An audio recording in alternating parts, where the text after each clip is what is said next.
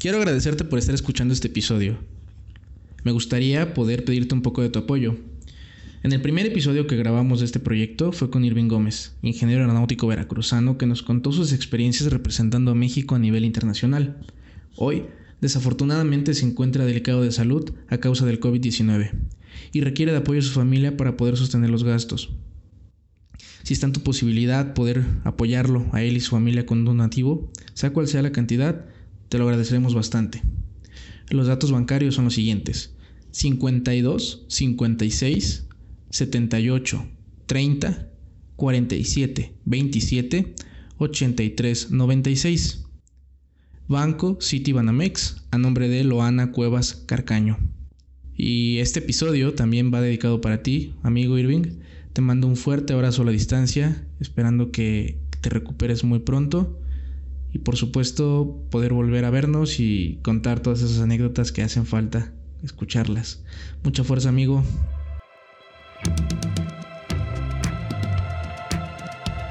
Historias que mueven, historias que nos hacen sentir orgullosos.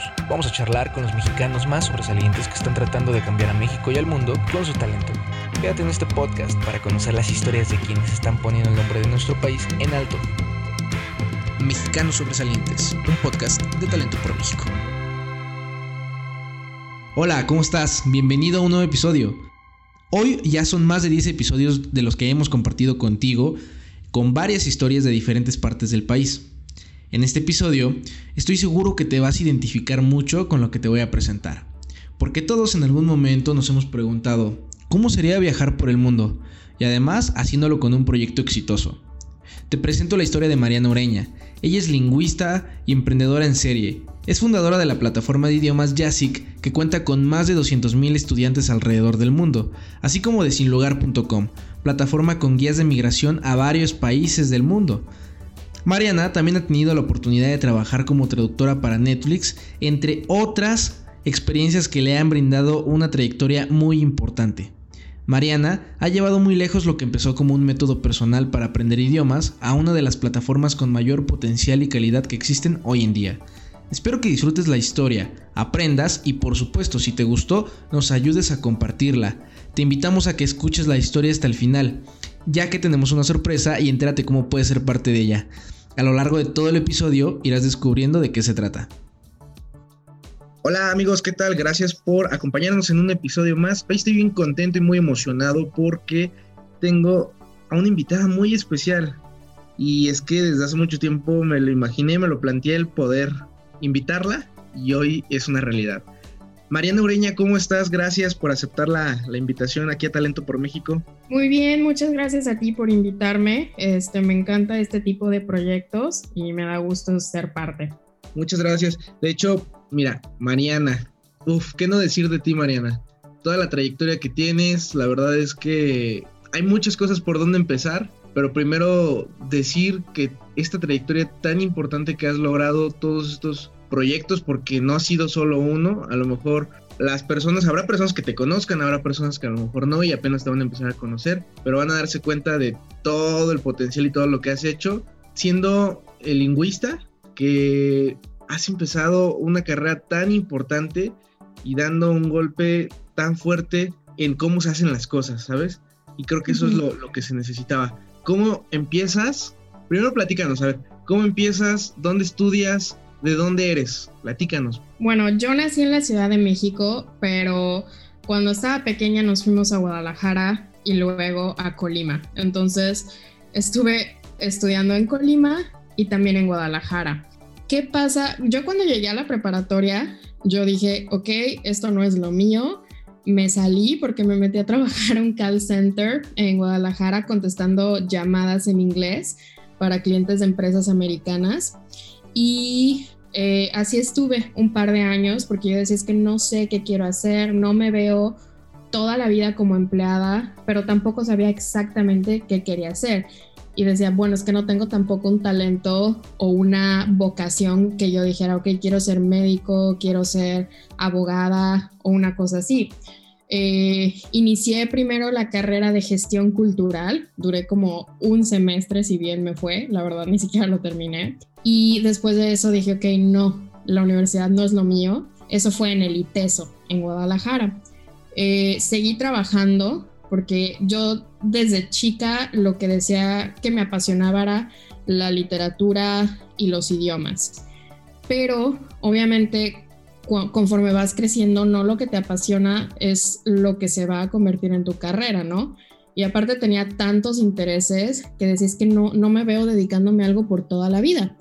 Y dije, bueno, voy a esperarme, voy a seguir trabajando. Y así estuve hasta que ya mi papá dijo como de que decídete y haz algo. Me meto a la universidad en Guanajuato. Primero entré a letras, hice varios semestres y lo combiné con enseñanza del inglés. Ahí nada más estuve un semestre.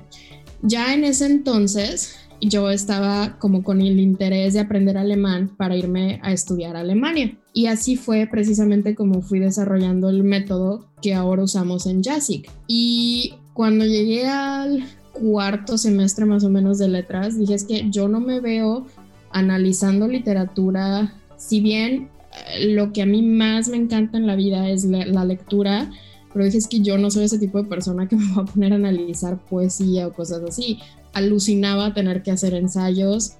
dije, ok, mi pasión no es lo que me va a dar de comer. ¿Qué vas a hacer, Mariana? Y fue así como fui desarrollando el proyecto, que pues a emprender, ¿no?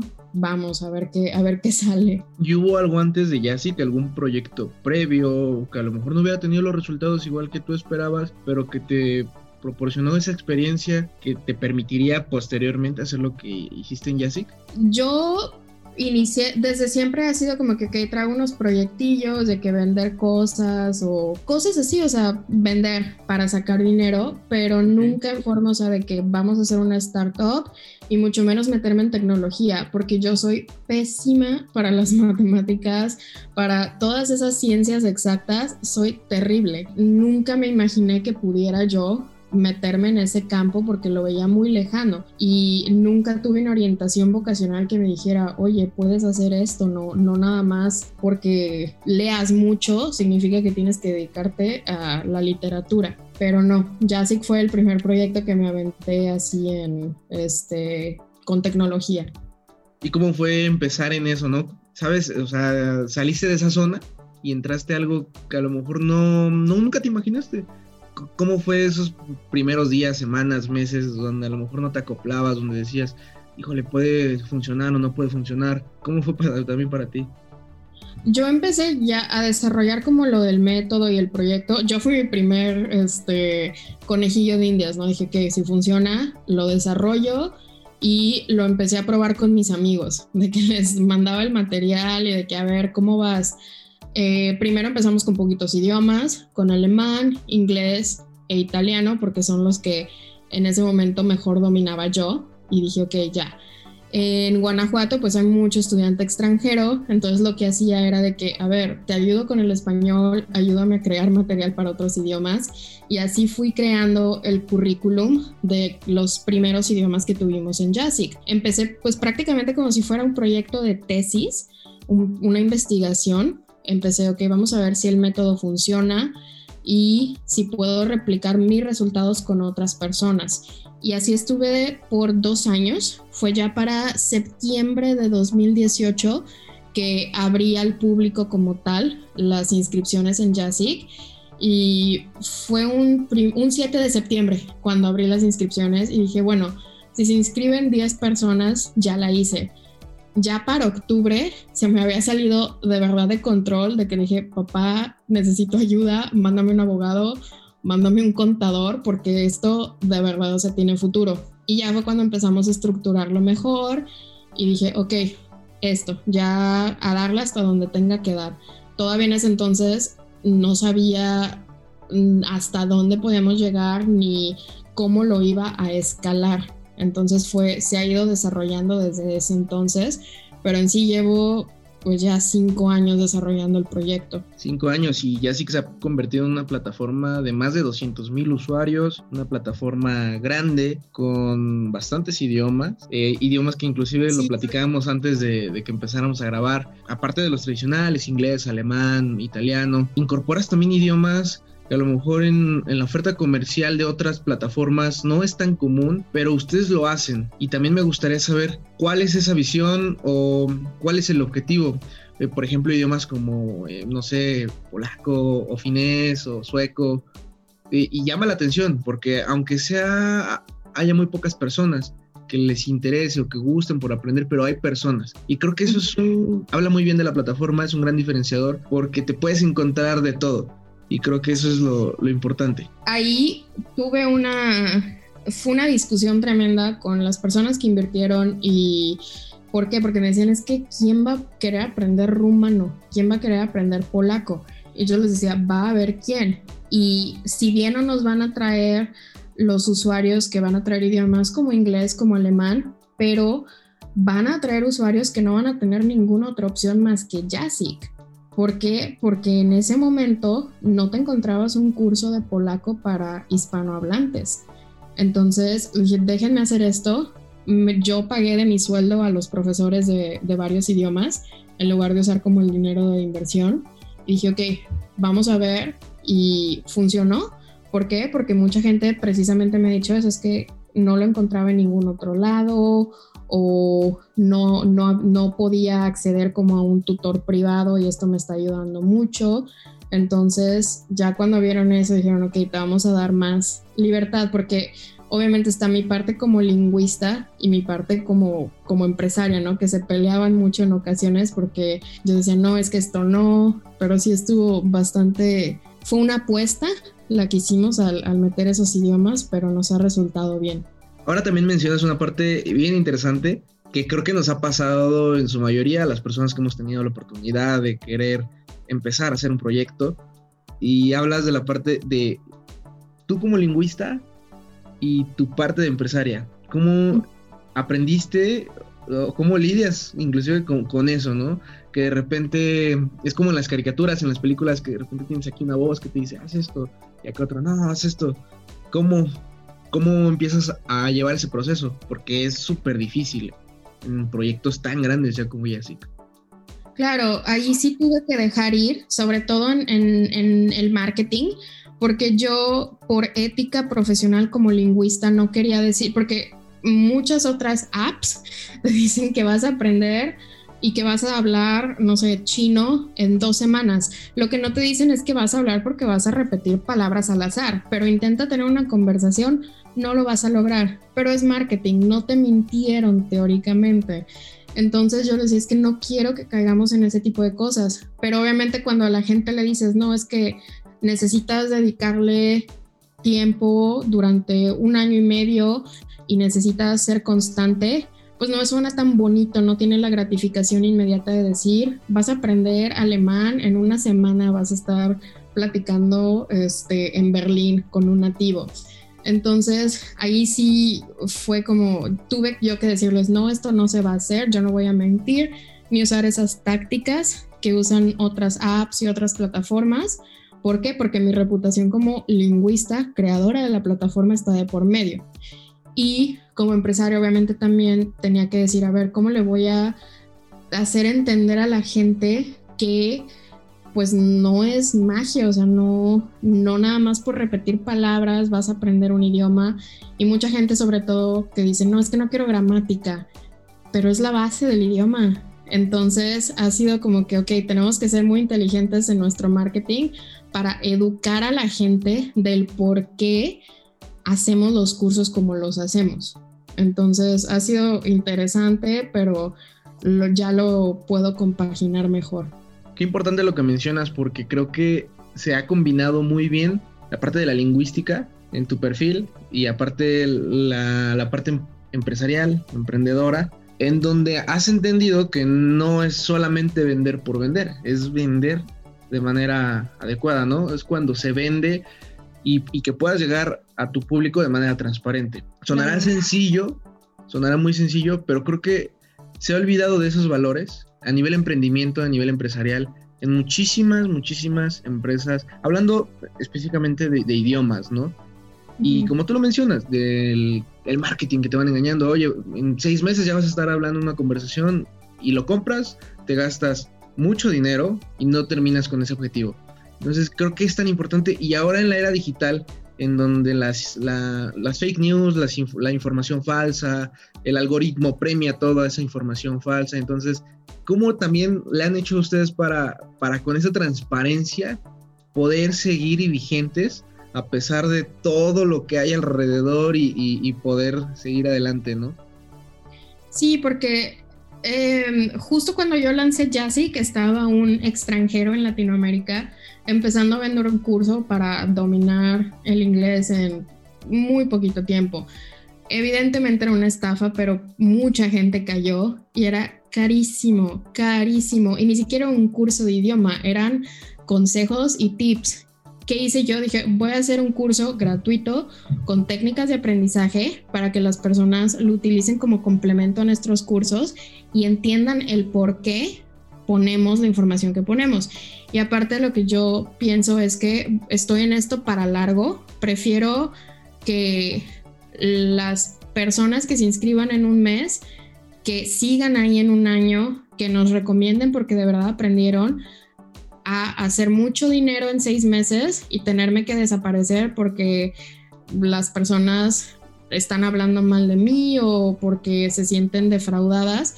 Entonces prefiero que sea un, un crecimiento quizás este, menos acelerado, eh, pero constante y que me pueda mantener en el mercado mucho más tiempo. Y creo que ese, ese sello personal que le has dado a que a la plataforma, es lo, lo importante, lo que tiene esa esencia tan mágica, donde dices, es una plataforma tan transparente desde el primer clic que das hasta cuando haces la compra, cuando todo el proceso que llevas eh, y tú puedas ser autodidacta y vas empezando y tú llevas todo tu proceso ahí de aprendizaje, creo que eso es lo, lo valioso y lo que se agradece mucho de una plataforma nueva, bueno, relativamente nueva, ¿verdad? Y que tú puedas ingresar. ¿Cómo dan ese salto también después a Europa, a muchos países? Porque el éxito de Yasik también se expandió a muchos países, o bueno, tú te lo llevaste a muchos países en Europa. ¿Cómo fue ese proceso? Yo, ya cuando empecé con Yasik, yo ya estaba con que me voy a Alemania, voy a estudiar en Alemania y precisamente allá fue donde revalidé materias y finalmente pues pude terminar de estudiar. Eh, ¿Por qué? Porque aprendí alemán y allá si estudias en alemán te sale prácticamente gratis la educación. Entonces, eh, esa era mi meta a largo plazo, yo migrar y dije, ok, a través de Jazzy puedo hacerlo y fue donde dije, ok, ¿cómo voy a lograr una inversión? Y la otra, pues establecerme en otros países para lograr yo que me vean como emprendedora y no que vengo, este, pues a quitarle trabajo a alguien más, ¿no? Aquí que me nieguen una visa. Entonces fue por eso que después de que en México intentamos buscar inversión y que me decían, no, es que en México no va a funcionar la educación en línea, eh, porque ahorita, bueno, ya todo mundo, ¿no? Pero en 2017 era un no rotundo, de que no, no, no, no estamos listos. Y dije, bueno, vámonos por Europa. ¿Por qué? Porque aquí se, se apuesta mucho a la tecnología, a la educación en línea que sea más accesible para todos. Y así fue como que empecé a tocar puertas y mandando correos, buscando incubadoras, aceleradoras de startups y con pruebas, ¿no? De que miren, estos son los usuarios que tenía en el mes uno, así hemos ido creciendo, así está mi visión para el proyecto.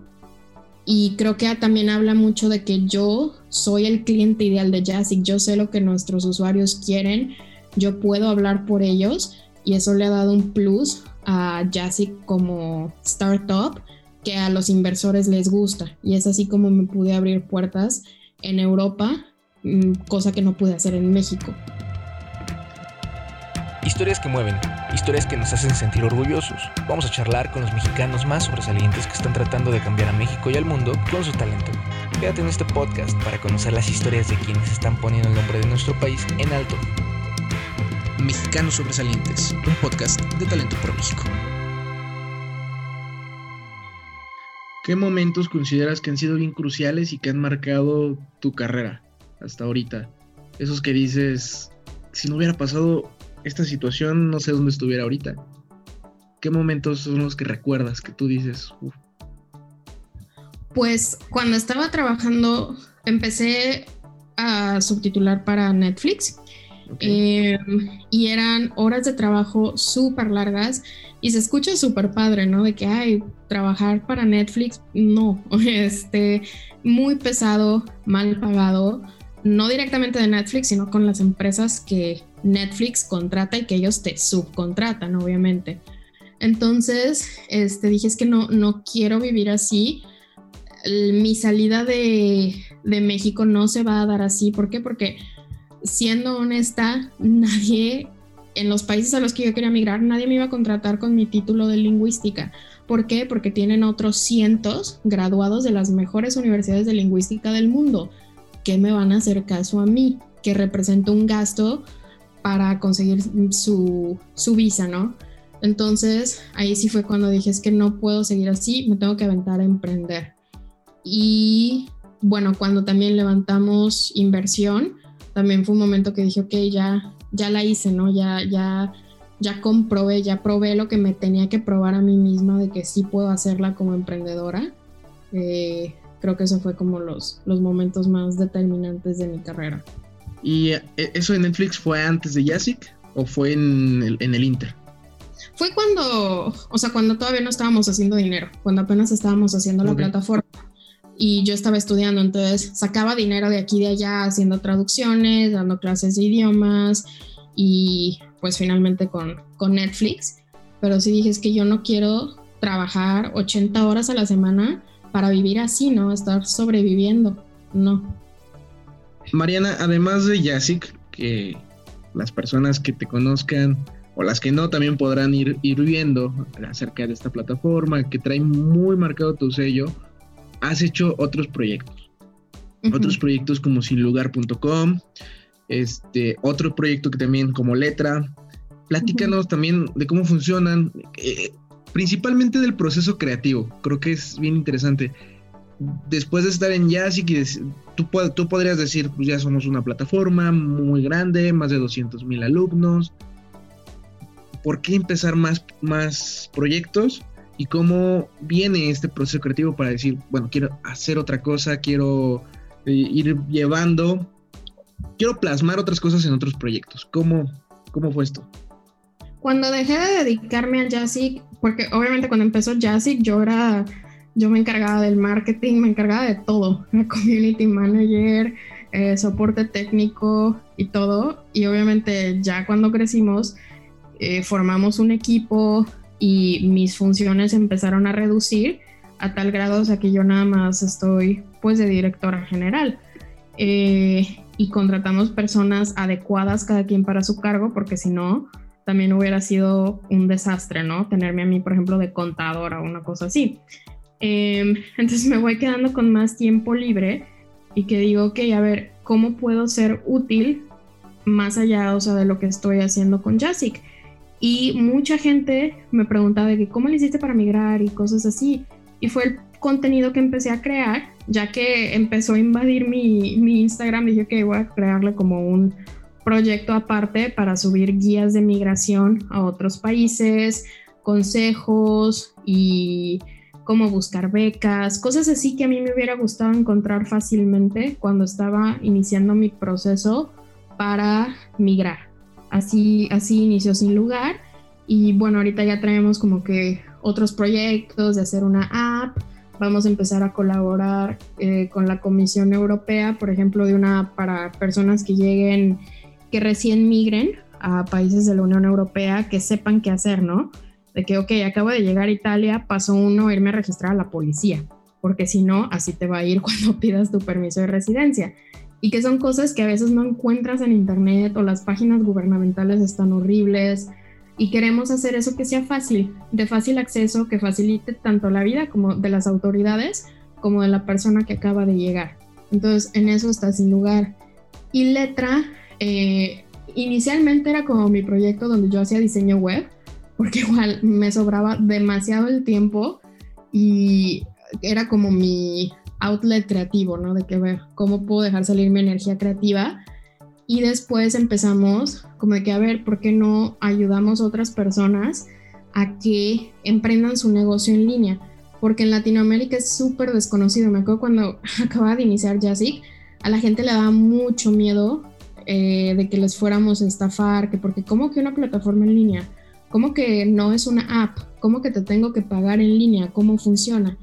Entonces, el e-commerce para Latinoamérica y en específico a México podría ser un complemento tremendo para personas que no tienen el capital o no tienen las ganas de iniciar un negocio tradicional o que quieren complementar su negocio tradicional. Porque, y con lo de la pandemia se aceleró, pero es un hecho de que el e-commerce está creciendo a pasos agigantados y no es posible que acá en Europa sí haya apoyo para ese tipo de proyectos y en México sea tan desconocido y todavía se le tenga miedo a ese tipo de, negocios. Entonces, pues ahorita estamos desarrollando un programa precisamente para eso, de cómo iniciar tu, tu negocio en línea. Wow, súper interesante todo lo que, lo que tienes en la mente, lo que estás haciendo. Me identifico mucho a nivel creativo porque siempre estás viendo qué hacer, viendo qué, cómo plasmar y se te dan las cosas y lo sigues haciendo y creo que esta estrella, este brillo que, traes es aprovecharlo al máximo y estoy seguro que muchos proyectos más van a seguir creciendo como si lugar.com. Yo personalmente me he dado la oportunidad de también ir revisando ahí algunas guías y está bastante bien la información. También les recomiendo que, si alguno de ustedes tiene la, la cosquillita o algo, métanse a sinlugar.com, hay varias guías, va a seguir subiendo Mariana varias y están muy interesantes. Mariana, además de todo esto, quiero, quiero empezar a preguntarte ahora sí las preguntas fuertes, vaya, y, y a ver qué tal. Me gustaría primero saber una pregunta que es, tú que has tenido varios años en Europa, ¿cómo has visto el talento mexicano en Europa? Muchas personas que migran a lo mejor por elección, otras personas que, que no tenían otra opción, pero que están en Europa, en varios países, no sé, España, Francia. ¿Qué está pasando? ¿Cómo, cómo la están pasando esas personas? Y si muchos mexicanos tienen la oportunidad de encontrar en Europa la plataforma que ellos tanto han estado buscando. Eh, hay varios tipos de personas que migran, ¿no? Unas que si dices, ok, como tú dices, no tenían otra opción, otras quizás por familia o cosas así, pero también tengo muchos amigos que emigraron por trabajo porque las oportunidades en México para ellos eran terribles. Eh, tengo un conocido, por ejemplo, en República Checa, él se dedica al área de la informática y le va súper bien.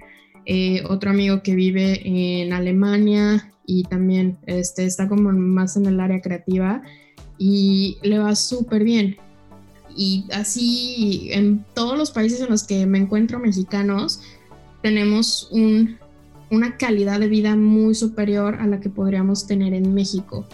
Y se me hace algo realmente triste que empresas extranjeras estén aprovechando talento, eh, inteligencia, capacidades para crecer esos países, para desarrollar sus empresas y, y pues usan nuestro, nuestro capital este, humano y en México no se nos da la oportunidad y, pues es terrible. ¿Por qué? Porque una, ah, yo sé que en México hay personas con igual o más talento que yo, igual o más inteligencia que yo, con igual muchos sueños, muchos deseos y lo único que los va a separar de lograrlo es simplemente que nacieron en el lugar equivocado o que no tienen contactos o que simplemente no tuvieron la oportunidad de desarrollar todas esas, eh, esas capacidades.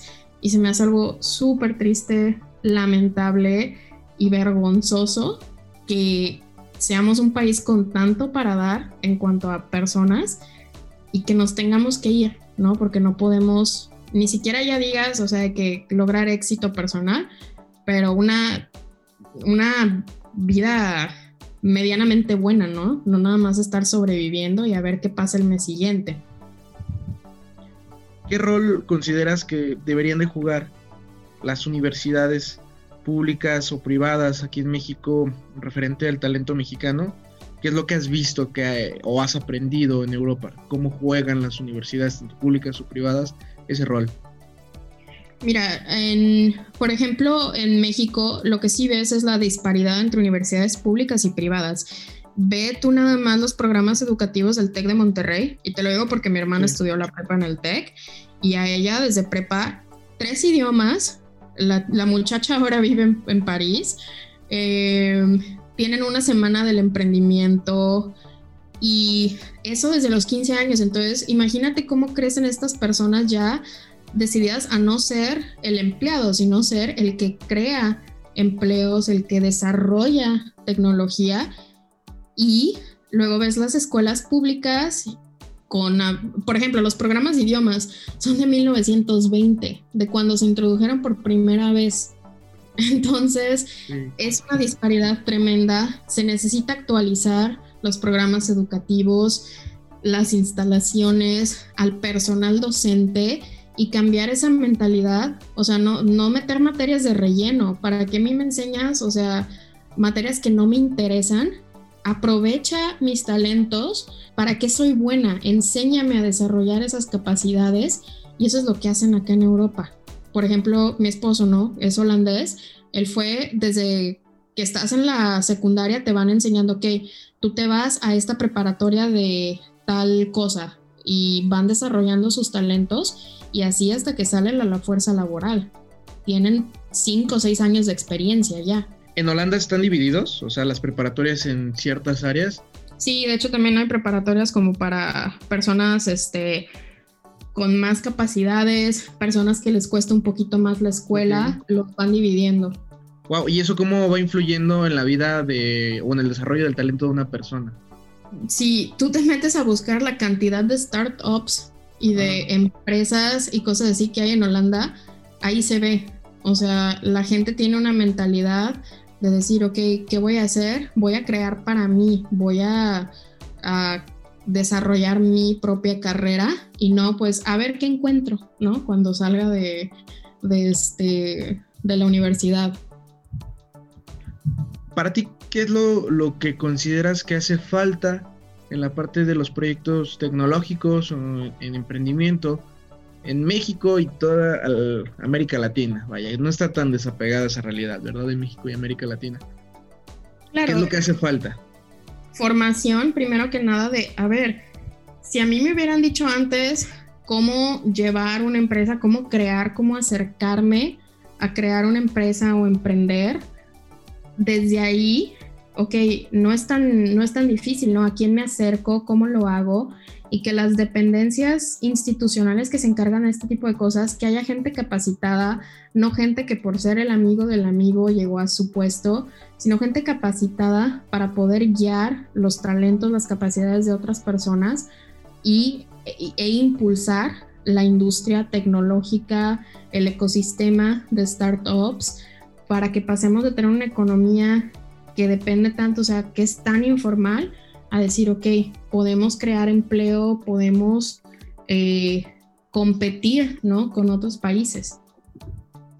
Y por último, Mariana, ¿cuál es tu visión de México? ¿Cómo te gustaría ver a México en los próximos 10 años? 2031, imagínate, ¿cómo te gustaría ver que se están dando las cosas? Que prendas tu computadora, veas las noticias, qué es lo que te gustaría leer en esos momentos o inclusive pues si estás acá, ¿verdad? O, ¿Qué te gustaría? Soñando, este, que mi generación y la generación que viene detrás de mí, que reemplacen a esas personas que de momento están al mando del país, eh, que se desarrolle un proyecto de nación que de verdad se apoye a los ciudadanos y no a intereses de unas pocas personas, ver noticias en las que no todos los días están desapareciendo gente, que la gente se sienta segura de poder llevar su vida, que la calidad de vida suba y que no nada más estemos como que pues ya que aquí nací, porque tenemos tanto potencial como país, eh, las personas que viven ahí, pero está terriblemente administrado. Entonces, de verdad espero que también la educación tome prioridad en México, que la gente empiece a decir, ok, no me voy a conformar con lo que me están dando en la escuela, voy a aprender por mi cuenta, voy a tener sed de conocimiento, curiosidad, hacer preguntas, porque solo así vamos de verdad a poder decir, ok, no estoy de acuerdo con lo que está pasando y se cambia así, no seguir nada más reciclando las mismas propuestas con caras diferentes. Sí, las mismas ideas, lo mismo de siempre, con colores diferentes, pero lo mismo de siempre. Mariana, agradecer tu, tu tiempo, agradecer que hayas estado aquí con nosotros, compartiendo un poquito de tu historia, compartiendo tus ideas, tus pensamientos acerca del talento de México. Creo que es bien interesante todos los puntos que nos acabas de decir y para poder aplicarse desde ya, porque la verdad es que hay muchas cosas que tenemos ya a veces culturalmente como ya muy, muy implementados, pero a veces es bueno también decir, ¿por qué no hacerlo de otra manera? Entonces, Mariana, gracias, gracias por, por, por tu tiempo. Gracias a ti por invitarme. Este, está muy padre el proyecto y de verdad, o sea, si, si están escuchando este podcast, tienen acceso a Internet, tienen una herramienta increíble para aprender, para desarrollar sus talentos. Háganlo, úsenlo. Claro, y como siempre decimos, aprovecharlo, desarrollarlo al máximo para que también lo podamos aplicar para, para nuestro país, porque al final creo que si todos nos ponemos de acuerdo, hacemos las cosas de la mejor manera posible, Claro, las cosas no son perfectas, pero podemos hacerlo de la mejor manera posible. Se pueden hacer bien las cosas. Y además seguir y seguir y seguir colaborando con los 32 estados de la República, con todos, porque no nada más es Ciudad de México, no nada más es eh, Jalisco, Nuevo León. Hay muchísimos estados donde no te podrás imaginar las personas, esa persona que tú estás buscando, a ti que nos estás escuchando, podrá estar en, en, no sé, en Nayarit, en Mérida, muchos, muchos estados donde tienes que dar allí, ver un poquito más allá y ahí, ahí hay tanto talento. Entonces, gracias Mariana, gracias, pueden seguir en tus redes sociales, ¿cómo te podemos encontrar? En Instagram estoy como Mariana Urmac y ahí van a ver todo lo demás en mi biografía. Ah, perfecto, ya con eso basta, con Instagram.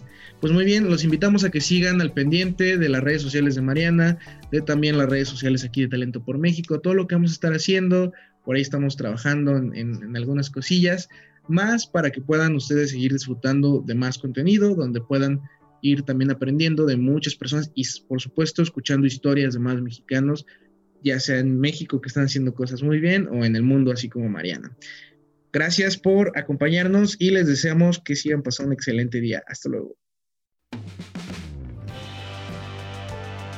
Acabas de escuchar una historia de un mexicano o mexicana sobresaliendo en México y el mundo. Nos escuchamos en la próxima.